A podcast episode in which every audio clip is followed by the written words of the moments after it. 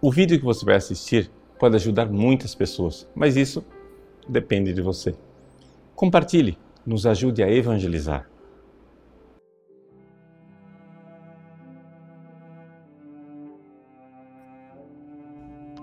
Em nome do Pai, do Filho e do Espírito Santo. Amém.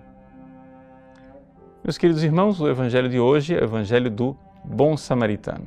E nesta memória de Santa Faustina Kowalska, que implantou no mundo inteiro a devoção à Divina Misericórdia, vamos olhar um pouco para essa realidade da misericórdia, como ela se apresenta aqui no Evangelho. A parábola do bom samaritano é interpretada, interpretada pelas pessoas de uma forma geral como sendo uma parábola de um moralismo, ou seja, eu é quem tenho que ser o bom samaritano, me aproximar dos outros e salvar as pessoas. Mas os santos padres sempre interpretaram essa parábola numa chave cristológica, ou seja, o bom samaritano, na verdade, é o Cristo. Depois a gente tem que imitá-lo, ou seja, nós temos que seguir o Cristo, temos que fazer o que ele fez. Mas em primeiro lugar, o Cristo saiu de Jerusalém, ou seja, do céu, e desceu para Jericó, este mundo, e no caminho encontrou o homem ali. O homem surrado pelo pecado, ou seja, o homem vítima do pecado. Somos nós. É o Cristo, bom samaritano, que, portanto, vem em nosso auxílio, em nosso encontro. É nesse sentido que a gente pode então ler o versículo 33 deste evangelho, que diz assim: Mas um samaritano que estava viajando chegou perto dele, viu e moveu-se de compaixão. Este mover-se de compaixão, que em grego usa um verbo, splanchnizomai, quer dizer moveu-se às entranhas. Né? Splanchna são as entranhas. Em hebraico, né, essa ideia de um amor é, que move as entranhas, né, rachamim, é exatamente o amor de Deus para com o seu povo. Então, trata-se de um amor de misericórdia. O que é isto? Qual é a diferença entre o amor normal e o amor de misericórdia? A diferença é que o amor de misericórdia é um amor onde existe um desnível, ou seja, alguém que tem algo a mais se rebaixa, se compadece, vai na direção daquele que tem uma pobreza, que tem algo a menos. E o faz a partir das suas vísceras de misericórdia, porque o faz a partir de uma empatia, ou seja, um amor afetivo. Eu me coloco no lugar daquela pessoa. Ora, Deus, ao se fazer homem, ao vir partilhar a nossa miséria, a viver em Nazaré como nós vivemos, Deus sabe o que nós vivemos. Deus sabe qual é a nossa grande dificuldade. Deus sabe eh, quais são os nossos medos, nossas dores.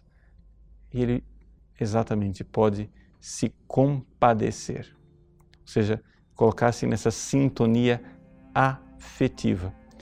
Mas somente uma compaixão afetiva não basta para que a misericórdia seja perfeita. É necessário que ela seja também efetiva, que eu faça algo de concreto pela pessoa. E é exatamente isso que faz o bom samaritano. Ele o coloca no seu jumento, leva até o hospedeiro e ali ele faz algo de efetivo para cuidar daquele pobre homem. Bom, a misericórdia tem que ser afetiva, a misericórdia tem que ser efetiva, mas não existe mais nada que a gente possa dizer a respeito da misericórdia? Sim, existe um terceiro atributo. É o fato de que ela deve seguir a reta razão. Imaginemos, por exemplo, uma mãe que tem um filho drogado. Ela se compadece do seu filho, afetivo.